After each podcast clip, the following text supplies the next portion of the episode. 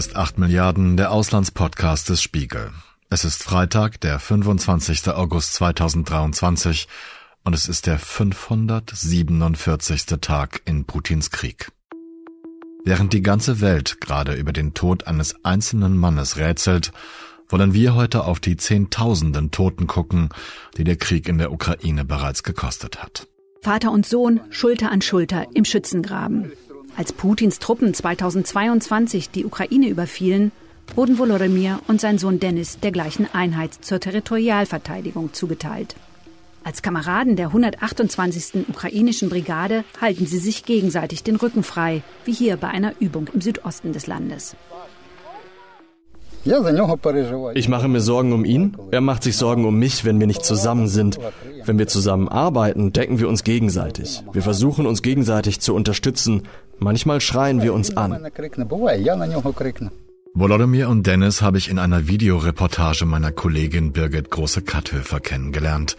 Vielen Männern und Frauen in der Ukraine geht es so wie ihnen. Seit mehr als anderthalb Jahren verteidigen sie ihr Heimatland gegen die russischen Invasoren. Als der Überfall begann, halfen sie der sogenannten Territorialverteidigung, lokalen freiwilligen Gruppen, die ihr Dorf, ihre Stadt, ihre Region schützten. Inzwischen konzentrieren sich die Kämpfe im Osten und Süden des Landes und die Territorialverteidigung wird teilweise in die Einheiten an diesen Fronten integriert. Männer und Frauen, die zum Teil mit selbstgebasteltem Gerät Wache hielten, kämpfen jetzt neben Berufssoldaten. Anderthalb Jahre Krieg haben auch für eine weitere, schreckliche Veränderung gesorgt. Der Tod, den der Krieg mit sich bringt, ist inzwischen allgegenwärtig.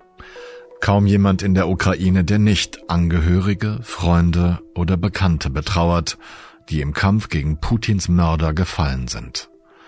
Was macht das mit den Menschen, die schon so lange, so aufopferungsvoll und so unbeugsam Widerstand leisten? Mein Kollege Alexander Sarowitsch ist in der Ukraine der Frage nachgegangen, wie die Menschen mit ihren Verlusten umgehen, wie es wirkt, wenn immer mehr Kämpferinnen und Kämpfer tot oder schwer verwundet von der Front heimkehren und wie viel Raum es überhaupt für diesen Schmerz geben kann in einem Land, das mitten in einem Krieg steckt, der momentan wenig Hoffnung auf einen ukrainischen Sieg oder auch nur ein Ende der Kämpfe birgt. Am Dienstagabend habe ich mit ihm darüber gesprochen. Er hat mir von Ruslan Babinetz erzählt, der eigentlich Traktorfahrer war und dann an der Front starb. Mit 24 Jahren. Und von Viktor Katschenko, der in Russlands Heimat Poltawa akribisch die Toten der Region zählt. Also natürlich trifft dieser Krieg so gut wie alle Ukrainer und Ukrainerinnen seit dem ersten Tag. Also egal wer sie sind, egal wo sie sind, das sollte man gleich zu Beginn klarstellen. Der Krieg hat das Leben aller Menschen im Land umgekrempelt auf die eine oder andere Art und natürlich greift Russland nach wie vor regelmäßig auch zivile Ziele weit hinter der Front an. Also die ganze Ukraine lebt mit der Bedrohung. Aber auch da gibt es natürlich Unterschiede und Abstufungen. Und die Opfer, die die Soldaten an der Front bringen, sind natürlich noch mal um einiges größer. Es macht schon einen Riesenunterschied, ob man jetzt in Kiew oder im Westen des Landes sitzt oder ob man den Befehl bekommt, ein Minenfeld zu überqueren und einen feindlichen Schützengraben zu stürmen. Das ist noch mal was ganz anderes. Also das Sterben und das Leid an der Front ist noch mal eine, eine eigene, eine eigene Hausmarke. Aber das spüren die Menschen anderswo im Land auch immer stärker. Also selbst wenn sie nicht irgendwie an der Front sind, haben sie oft jemanden, der, der dort ist, der dort kämpft. Das haben die letzten Monate gezeigt. Also es gibt immer mehr Soldatengräber auf den Friedhöfen. Die allermeisten Menschen kennen inzwischen jemanden, der gefallen ist oder der verwundet wurde andere vermissen Angehörige, die in der Armee gekämpft haben. Also die enormen Verluste und der Preis, den das Land zahlt, werden auch fernab der Gefechte immer sichtbarer. Ich, ich finde es deswegen besonders interessant, Alex, weil, weil man hier so den Eindruck hat in Deutschland, dass die, das Interesse abnimmt und dass, dass man hier einfach so detached ist, das führt auf meine nächste Frage, also so abgenabelt vom Krieg, dass man das im Grunde nur noch in Geländegewinnen oder ja, hier was erobert, da doch nicht durchgekommen wahrnimmt und die, dieses Grauen, das, das ist bei uns so weit weg, dass man, finde ich, gar nicht genug darüber berichten kann, wie das in der Ukraine Niederschlag findet. Also ich sehe das genauso. Ähm, ich glaube, es ist gerade jetzt unsere Aufgabe da, das zu zeigen und äh, da immer wieder hinzufahren. Es hört halt nicht auf. Also die haben, die Menschen in der Ukraine haben kein Opt-out. Also die haben jetzt, die können jetzt nicht irgendwie sagen, ich habe da jetzt keine Lust mehr drauf und dann ist das Ganze auch vorbei. Das ist einfach ganz anders, wenn man vor Ort ist. Also die für die Menschen dort ist das einfach keine keine Option. Mhm. Weiß man denn, für wie viele Menschen aus der Ukraine Russlands furchtbarer Angriff inzwischen den Tod bedeutet hat? Oder kann man es ungefähr annähernd schätzen? Also es gibt einmal die zivilen Toten. Da hat die UNO seit Kriegsbeginn etwa 9400 Tote gezählt. Also das sind nur die bestätigten Fälle. Es gibt natürlich eine enorme Dunkelziffer. Also man muss nur denken an äh, Städte wie Mariupol, die komplett, die komplett zerstört wurden. Also es dürften noch viele tausend weitere Tote sein, Zehntausende vielleicht sogar. Das sind nur die Zivilisten. Bei den Soldaten weiß man es nicht genau. Also da behandelt die Armee das Ganze als Staatsgeheimnis. Ähm, Armeechef Salushny hat vor ziemlich genau einem Jahr mal von etwa 9000 Soldaten, die gefallen sind, gesprochen. Sonst haben wir nur Schätzungen. Warum hält der Staat die Zahlen Gefallener und Verwundeter geheim? Und welchen Effekt hat das nach innen ins ukrainische Volk und nach außen in die Berichterstattung? Also eine Begründung ist, dass solche Angaben dem Feind helfen könnten. Also die Russen bekommen dann so ein genaueres Bild von der Stärke der Ukrainer und können sich darauf einstellen. Das ist so eine Begründung. Ein anderer Grund, der so eher nicht ausgesprochen wird, ist, dass die ukrainische Führung die Moral der Leute daheim aufrechterhalten will. Und sie blickt außerdem natürlich auch auf die Unterstützer im, im Ausland. Und da ist das so ein, ja, so ein Balanceakt im Grunde auch. Ähm, denn die Bilder und Zahlen, die zeigen, wie viele ukrainische Soldaten sterben, können einerseits dazu führen, dass die Partner im Westen eine größere Dringlichkeit spüren und die Hilfen hochfahren. Sie kann allerdings auch Wasser auf die Mühlen derjenigen sein, die sagen, seht ihr, die Ukraine haben sowieso keine Chance, wieso schicken wir denen noch Waffen? Also es ist immer so ein zweischneidiges Schwert. In dieser Woche haben Dänemark und die Niederlande die Lieferung von F-16 Kampfjets zugesagt, nach erneut wochenlangen Diskussionen, während die russischen Angriffe weitergehen, unerbittlich. Eines der größten Probleme für die ukrainische Armee die unfassbare Anzahl an russischen Minen in den besetzten Gebieten. Mein Kollege Benjamin Eckert aus dem Spiegel Videoteam hat darüber berichtet. Es ist der vielleicht gefährlichste Job in der Ukraine. Für Minenräumer ist jeder Tag im russischen Angriffskrieg mit einem tödlichen Risiko verbunden. Die Gefahr lauert überall. Männer wie Volodomir versuchen den Boden von den heimtückischen Sprengsätzen zu säubern, damit seine Kameraden vorrücken und irgendwann auch Zivilisten wieder hierher heimkehren können. Wir verlieren jeden Tag einen Aufklärer, entweder verwundet oder tot. Es ist ein gefährlicher Job. Wenn eine Brigade vorrückt oder etwa zwölf Mann auf ihre Mission gehen, sind es immer die Pioniere, die vorangehen. Es ist sehr gefährlich. Ich habe jetzt am Wochenende einen Report in der New York Times gelesen. Die schätzen natürlich auch, weil sie keine genauen Zahlen haben und die haben von 70.000 getöteten, 100 bis 120.000 verwundeten Menschen aus der Ukraine, also direkte Auswirkungen der Kriegshandlungen gesprochen. Wie werden denn solche Zahlen in der Ukraine diskutiert, besprochen, wahrgenommen. Kannst du darüber was sagen? Also ich glaube, diese Zahlen haben größere Auswirkungen auf die Debatte im Westen als jetzt auf die Moral der Leute in der Ukraine. Die bekommen das einfach sehr nah mit. Also die haben im Zweifel Verwandte oder Freunde, die da kämpfen und zum Teil sterben. Was die Zahlen angeht, die du zitierst, also ich habe sie auch gesehen. Ich muss sagen, mich haben sie etwas verwundert. Also vor allem das Verhältnis Tote Verwundete mutet etwas merkwürdig an, äh, aus meiner Sicht. Also es liegt hier bei 1 zu 1,5 auf beiden Seiten, also eineinhalb Verwundete auf einen Toten oder, oder drei Verwundete auf zwei Tote. Das ist ziemlich ungewöhnlich. Also sonst geht man eigentlich von einem Verhältnis von 1 zu 3 aus, also drei Verwundete auf einen Toten.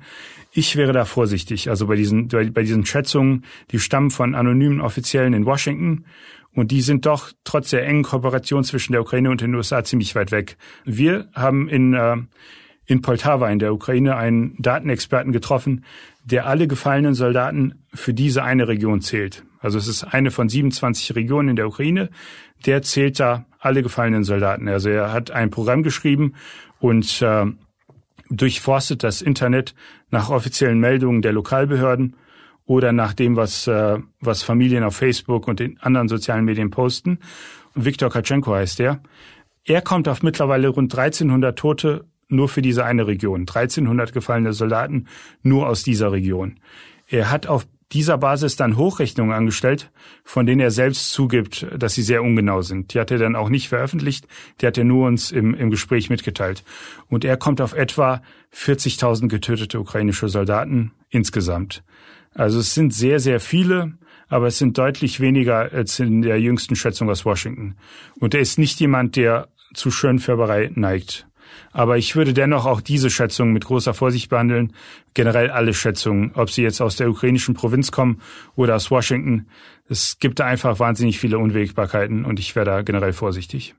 Wenn wir jetzt schon bei dem, bei diesem Mann sind, das hat mich in deiner Reportage unheimlich beeindruckt, dass jemand sich diese, nicht nur die Mühe macht, ein Programm schreibt, sondern das auch mit so einer, wie soll ich denn das ausdrücken, mit einer fast schon kühlen Ruhe betrachtet, obwohl es so ein furchtbar Thema ist, furchtbares Thema ist.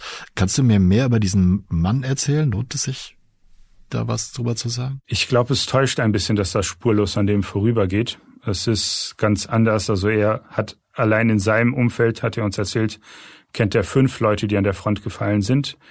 Ein Mitbegründer der Redaktion, für die er arbeitet, wurde schwer am Kopf verwundet. Also es nimmt ihn schon sehr mit. Aber er ist halt äh, gelernter Mathematiker, sagte uns ein äh, von Haus aus systematisch denkender Mensch. Und er sieht es vor allem als seine Aufgabe, so hat er es uns gegenüber formuliert, die Leute den Puls des Krieges spüren zu lassen. Weil selbst in so einer Region, die eigentlich weit ab der Kämpfe gelegen ist, und er will da ein möglichst ähm, wirklichkeitsgetreues Bild zeichnen. Das ist so das, was ihn antreibt. Dieser Mann wertet soziale Medien aus, wertet, wertet Lokalpresse aus, offizielle Mitteilungen und so weiter. Sind das auch die Arten, wie dann Angehörige, Freunde, Verwandte vom Tod eines Soldaten, einer Soldatin erfahren? Eher nicht. Also es ist dann öfter der Fall, dass sie einfach von einem Kommandeur angerufen werden. Also wir haben ja über den Tod eines Soldaten aus Poltava berichtet, Russland, der vor etwa einen Monat an der Front gefallen ist bei Avdivka im Donbass. Und da war es so, dass die Mutter vom von einem seiner Kommandeure angerufen wurde. Der war dann beteiligt, als sie seine Leiche bargen. Und äh, sie sagte dann, äh, ja, es kam dieser Anruf und der hat dann quasi ihr ganzes ganzes Leben in einen dichten Nebel getaucht und äh, alles andere, was dann in den nächsten Tagen kam, das das verschwamm dann. Also wir waren dann bei der bei der Beerdigung eine halbe Woche nach seinem Tod und haben dann auch später die Familie besucht. Aber es ist dann, es ist dann öfter so, dass sie durch Kommandeure von vor Ort, die das natürlich am besten wissen und gleich sehen, darüber benachrichtigt werden. Aber wie viele Details die Menschen zu Hause tatsächlich von der Front erfahren oder gar von den Erlebnissen ihrer Lieben, die dort kämpfen, das kann sehr unterschiedlich sein, oder? Ja, das ist sehr unterschiedlich. Also die allermeisten Soldaten haben regelmäßigen Kontakt mit ihrer Familie. Starlink macht das möglich. Also sie haben auch im Einsatz oft Internetzugang, wenn sie nicht gerade in den vordersten Stellungen kämpfen. Wie viel sie dann ihren Familien wirklich erzählen, ist eine andere Frage. Sehr viele verschweigen ihren Angehörigen die heftigsten Details, was absolut verständlich ist. Die sagen dann, ähm, wieso sollen wir, sie damit belasten? Es ändert ohnehin nichts daran, wie es uns ergeht. Also ein gefallener Soldat, über den wir berichtet haben, Russland aus Poltava zum Beispiel, der erzählte seiner Familie gar nicht erst, dass seine Einheit an die Bachmut-Front geschickt wurde, in eine der blutigsten Schlachten. Sie haben das dann aus einer Signal-Gruppe erfahren. Andere Soldaten teilen mehr mit ihren Angehörigen. Das ist unterschiedlich von Fall zu Fall. Die russischen Besatzungstruppen haben hunderte von Kilometern der ukrainischen Front mit Landminen und Sprengfallen übersät. Der Sekretär des ukrainischen Sicherheitsrates sagte zuletzt im staatlichen Fernsehen, die Russen hätten sich sehr gründlich vorbereitet. Die Zahl der Minen auf dem zurückeroberten Gebiet sei völlig verrückt. Im Durchschnitt gebe es drei, vier, fünf Minen pro Quadratmeter.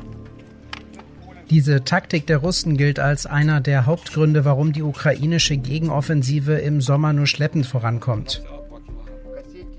Laut den ukrainischen Soldaten versehen die russischen Invasoren nahezu alles mit Sprengfallen. Offene Türen, Kisten und Verschläge, sogar Spielzeug. Die Männer entdeckten eigenen Angaben zufolge in einer verlassenen Stellung sogar eine Sprengfalle unter zwei übereinander gestapelten Leichen russischer Soldaten. Das ist die Situation jetzt an der Front, im Süden, Südosten und Osten des Landes. In Vorbereitung auf die ukrainische Gegenoffensive hatte die russische Armee ihre Stellungen massiv verstärkt. Die wichtigste und effektivste Maßnahme dafür sind die riesigen Minenfelder. Aber als die Invasion am 24. Februar 2022 begann, griff Russland die Ukraine aus vielen Richtungen an. Aus Norden vom Territorium des russischen Untertanen Belarus aus, aus Süden vom Schwarzen Meer und natürlich aus Osten. Logisch, dass zunächst ein dezentraler Verteidigungsplan erstellt wurde, die Territorialverteidigung mit Rekruten und Freiwilligen der jeweiligen Regionen. Weil sich nun die Kämpfer an den Frontlinien konzentrieren, finden sich diese Menschen teilweise dort wieder, weit entfernt von ihren Heimatdörfern und Städten, wie Ruslan Babines, von dem Alexander erzählt hat, oder Volodymyr und sein Sohn Dennis. Der 56-Jährige und sein 26 Jahre alter Sohn stammen aus der ukrainischen Stadt Dnipro, wo sie früher gemeinsam in der Logistikbranche tätig waren und Baumaterial transportierten. Sie arbeiten und leben immer noch zusammen, nur völlig anders. Wir versuchen wie eine Familie zu leben. Wir teilen uns eine Mahlzeit. Wir essen manchmal aus einer Schüssel und trinken aus einer Tasse. Wie könnten wir uns unter solchen Umständen streiten?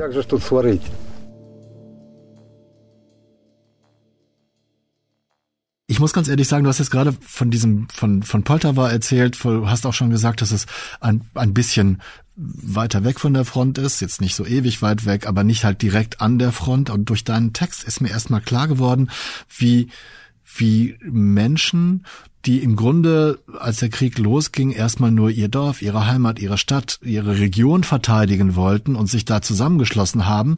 Ich könnte mir vorstellen, dass sich das auch einigermaßen heftig auswirkt, wenn du eigentlich nur Poltawa verteidigen wolltest und dann kommst du plötzlich wie Russland an die Front und hast dann da ganz andere Aufträge.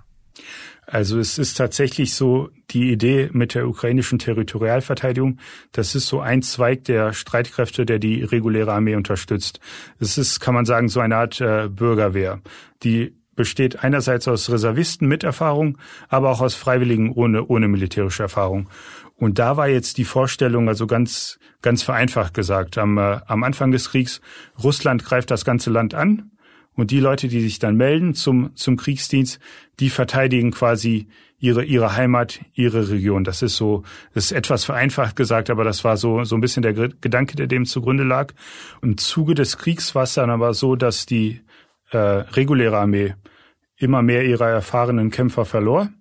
Und dann wurden halt auch diese Territorialverteidigungsbrigaden in einige der blutigsten Schlachten geworfen. Also die 116. Brigade aus Poltawa, der auch Russland angehörte, die kam dann an die Bachmut-Front und teilweise auch nicht gut ausgerüstet, nicht vorbereitet.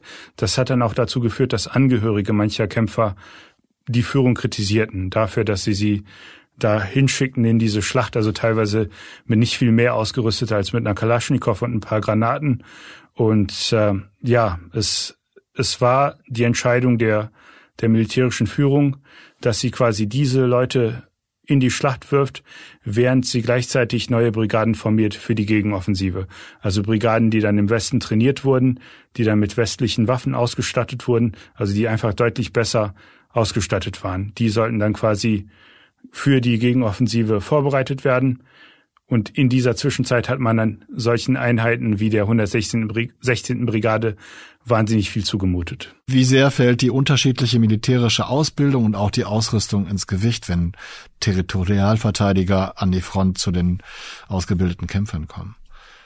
Also es ist natürlich so, dass ähm, die Vorbereitung und die Ausbildung, dass das einen Unterschied macht. Aber letzten Endes, und das sagen halt auch alle, die dort an der Front kämpfen, ist Erfahrung im Gefecht selbst äh, durch nichts zu ersetzen. Also auch durch keine noch so gute Ausbildung im Westen, in Großbritannien, in Deutschland oder wo auch immer. Es ist einfach, ähm, es gibt Leute, die Erfahrung im Gefecht haben und welche, die sie nicht haben. Und das ist der größte Unterschied. Also natürlich macht einen Riesenunterschied, wie gut man ausgerüstet ist, aber es ist im Grunde, ist die, die entscheidende Frage, hat jemand wirklich an der Front gekämpft oder nicht? Das ist, das ist der größte Unterschied. Ruslan, habe ich in deinem Artikel erfahren, war ja im Grunde ein Techniker, der viele Sachen gut reparieren konnte und nicht unbedingt ein Kämpfer. Er hatte seinen Wehrdienst geleistet, über elf Monate, war dann aber ins Zivilleben zurückgekehrt. Also es war jemand, der als Traktorfahrer ausgebildet wurde und dort halt auch gearbeitet hat in einem landwirtschaftlichen Betrieb in seiner Heimat. Und ein Tag vor der, vor der Invasion hat er sich gemeldet zur Territorialverteidigung. Und es war so, dass er eigentlich Fahrer war, also eben weil er so gut umgehen konnte mit solchen Fahrzeugen, hat er dann an der Front ein gepanzertes Fahrzeug gefahren. Er hat, so erzählen seine, seine Kameraden dort auch, viele Leben gerettet damit. Also, aber es war dann so, dass seine Einheit irgendwann so stark dezimiert war, dass er selbst vorne beim, beim Ausheben von neuen Schützengräben helfen wurde. Und dort wurde er dann von, von den Splittern einer Mörsergranate getroffen, in der Lunge und im Rücken. Und äh, für ihn selbst kam dann die Hilfe zu spät. Seit den ersten Kriegstagen werden die ukrainischen Verteidiger für ihre Widerstandskraft gegenüber der russischen Übermacht gelobt. Für ihre Kreativität, aus alltäglichen Materialien alle möglichen Gerätschaften zum Schutz und zum Angriff zu konstruieren. Inzwischen bauen sie sogar Bagger zu Minenräumern um, indem die Schaufel weit nach vorne versetzt und mit rotierenden Ketten bestückt wird.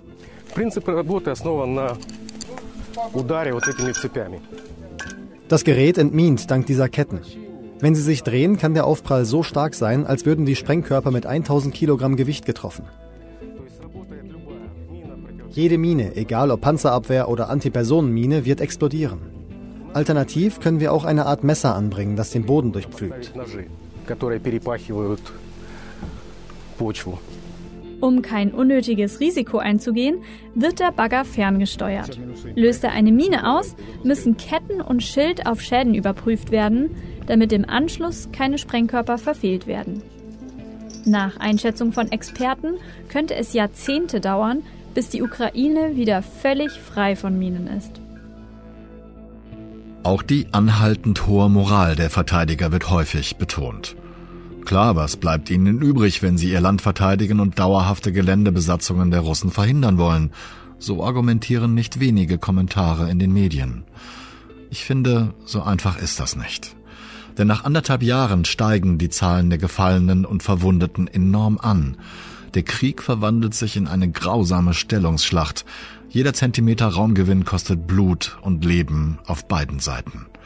Aber während zeitweilige Verzweiflung und sogar die Aussichtslosigkeit mancher Attacken auf Seiten der ruchlosen Angreifer nicht weiter ins Gewicht fallen, sind solche Gedanken auf ukrainischer Seite ein Problem, weil sie der Moral des ganzen Landes schaden können.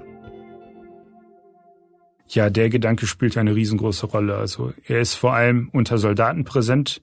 Eine Sache, die wir von Kämpfern der 116. Brigade dort gehört haben, ist, dass sie einiges zu kritisieren haben eigentlich an den Entscheidungen der Führung, die sie dann bei Bachmut und Soledar in die Schlacht geworfen hat. Das müsste jetzt aber warten, weil der Krieg weitergeht.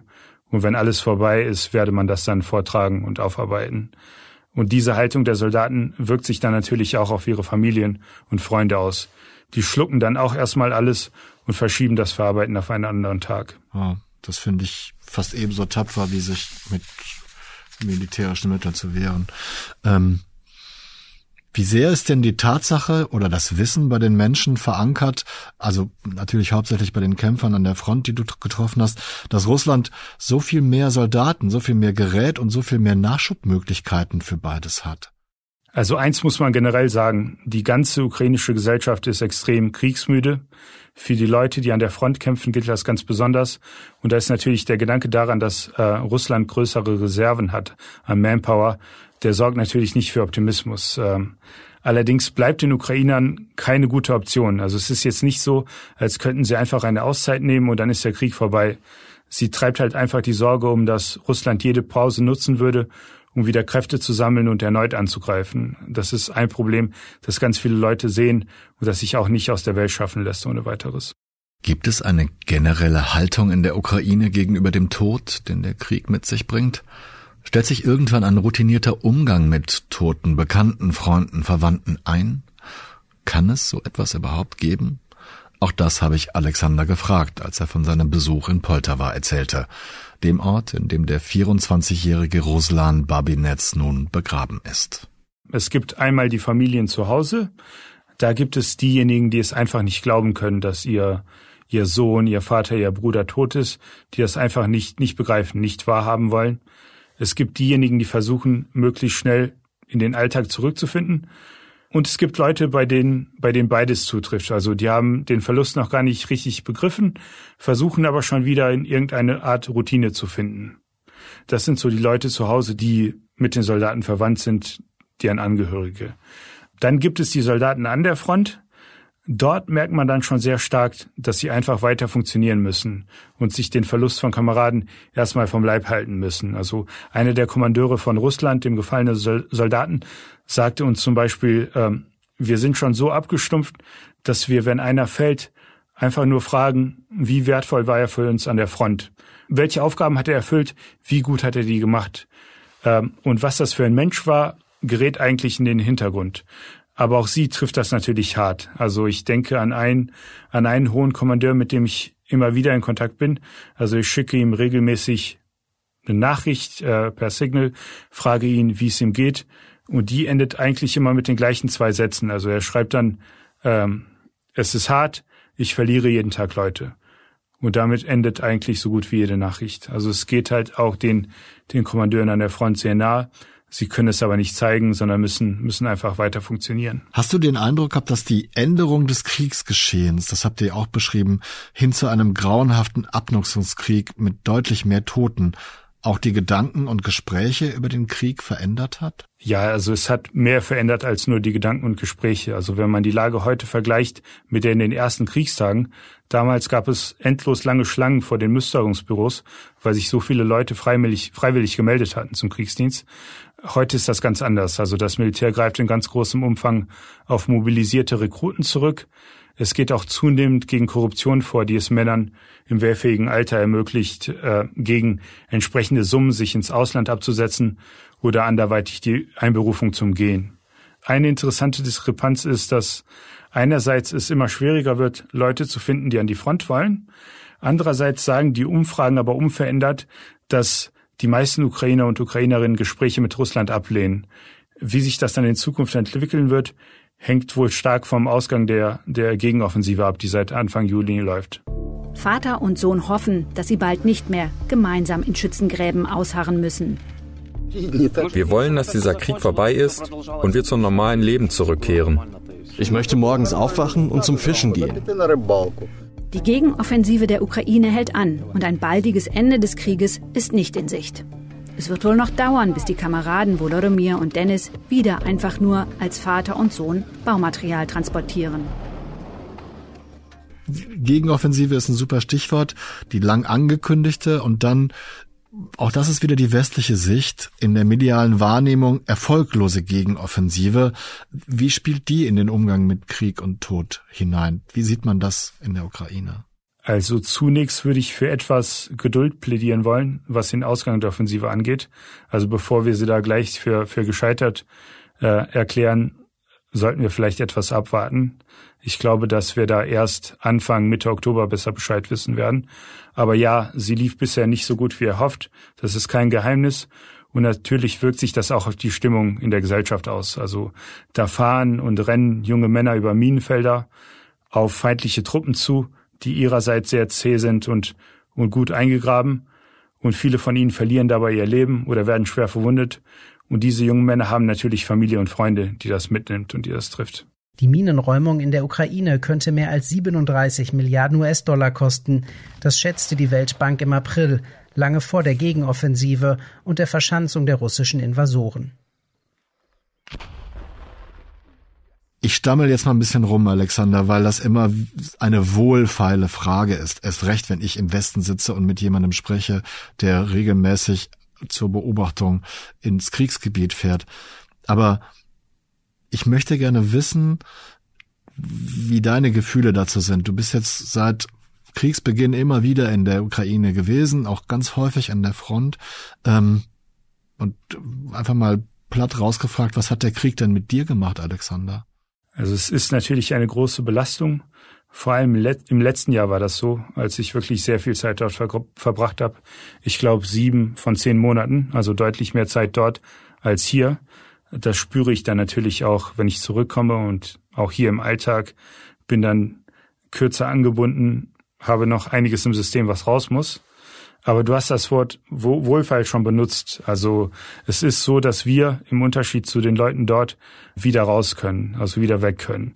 Ich war jetzt zum Beispiel im Ende Februar, Anfang März im, in den Schützengräben da bei Bachmut, ähm, als da noch Schnee lag. Und wir waren da einfach nur für ein paar Tage. Wir waren da einfach nur eine kurze Zeit dort. Die Leute, die da aber bleiben müssen, die den Befehl haben, da die Position zu halten, die können da nicht weg. Ähm, deswegen verbieten sich so lange Ausführungen über das persönliche Befinden von, von Journalisten aus meiner Sicht fast schon. Also es ist jetzt, ist jetzt meine Meinung. Andere sehen das anders und sind da, glaube ich, auch in der Überzahl.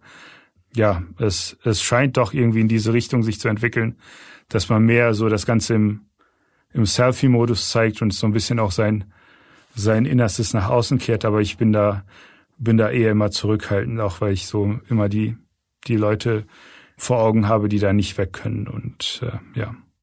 Das alleine ist schon ein toller Schlussautor. Ich quäle dich aber weiter, Alex, denn okay. wir kennen uns nicht so richtig gut, aber ich habe dich als als sehr liebenswürdigen, höflichen, zuvorkommenden Menschen und als hochprofessionellen Journalisten kennengelernt. Und ich habe manchmal den Eindruck, als wenn du damit halt auch dein Inneres schützt, wenn du über den Krieg erzählst, über deine Beobachtungen erzählst, dass du dann ja fast schon eine etwas eingeübte professionelle Haltung annimmst, die dir hilft. Kann das sein? Also es ist immer sowas äh, Zwiespältiges. Es ist immer ein Balanceakt. Also einerseits muss man die Dinge einfach an sich heranlassen und, und sie aufsaugen, weil sonst kann man sie auch nicht dem Publikum vermitteln. Also es ist einfach so, dass das einen dann auch mitnimmt und dass man da äh, lange irgendwie zu knabbern hat und auch nachdem man raus ist, dass es einen umtreibt, dass es einen teilweise nicht so gut schlafen lässt. Das ist so. Andererseits muss man dann auch immer wieder auf Distanz gehen und äh, man muss sich vor Augen halten, dass man da als, als Beobachter ist und dass, dass die Erkenntnis, die man den Leuten vermitteln muss, dass sie nicht nur nicht nur aus Einfühlung besteht, sondern auch daraus, dass man, dass man dann auch den Schritt zurück macht und sich das Ganze aus, aus der Distanz ein bisschen anguckt. Und äh, ja, es ist immer so ein, so ein Balanceakt vor Ort. Die Menschen können da nicht weg. Dieser Satz meines Kollegen Alexander Sarowitsch halt bei mir nach. Denn nach wie vor höre ich deutsche Stimmen, die völlig unqualifiziert, meine Meinung, ein sofortiges Ende der Waffenlieferungen fordern. Ja, ein sofortiges Ende des Krieges. Verhandlungen mit Russland, auch wenn es heißt, dass die besetzten Gebiete dann zu Russland gehören werden. 20 Prozent, ein Fünftel des ukrainischen Staatsgebietes. Inzwischen antworte ich beinahe reflexhaft. Versetz dich in diese Lage. Russland greift Deutschland an und du kannst da nicht weg. Was machst du? Verhandeln, sagen viele. Wo kommst du her, frage ich dann, denn wenn wir vergleichen, dann richtig. Und dann ist 20 Prozent von Deutschland russisch besetzt. Würdest du ganz Bayern einfach so den brutalen Aggressoren überlassen? Vielleicht lieber Nordrhein-Westfalen und Baden-Württemberg? Oder Sachsen, Sachsen-Anhalt, Hessen und Schleswig-Holstein zusammen? Auch diese Nachfrage bejahen manche Leute. Tatsächlich. Nicht, weil sie keine Bayern, Sachsen oder Rheinländer leiden können, sondern weil man es sich hier nicht vorstellen kann, wie es ist, im Krieg zu sein.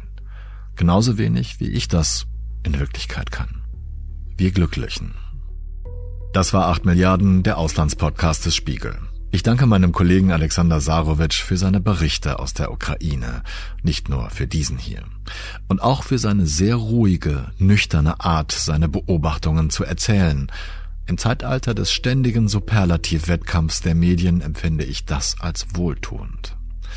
Ich danke Janis Schakarian, der jede Folge 8 Milliarden immer als erster hört. Und zwar für seine stets wertvollen Hinweise, was Text, Talk und Aufbau angeht. Ich danke Philipp Fackler für seine Expertise an den Reglern, die den guten Klang bedeuten. Wie wichtig das ist, hört man bei jeder einzelnen Folge. Ich danke meinen Kolleginnen und Kollegen aus dem Spiegel Videoressort, die mir regelmäßig direkte Einblicke in den furchtbaren Kriegsalltag der Ukraine gewähren. Und ich danke allen Menschen, die uns zuhören, egal wer sie sind, wo sie sich gerade aufhalten und ob sie meine Meinung teilen oder nicht. Bleiben Sie tapfer und gesund. Ich verbleibe bis zur nächsten Folge, Ihr Olaf Häuser.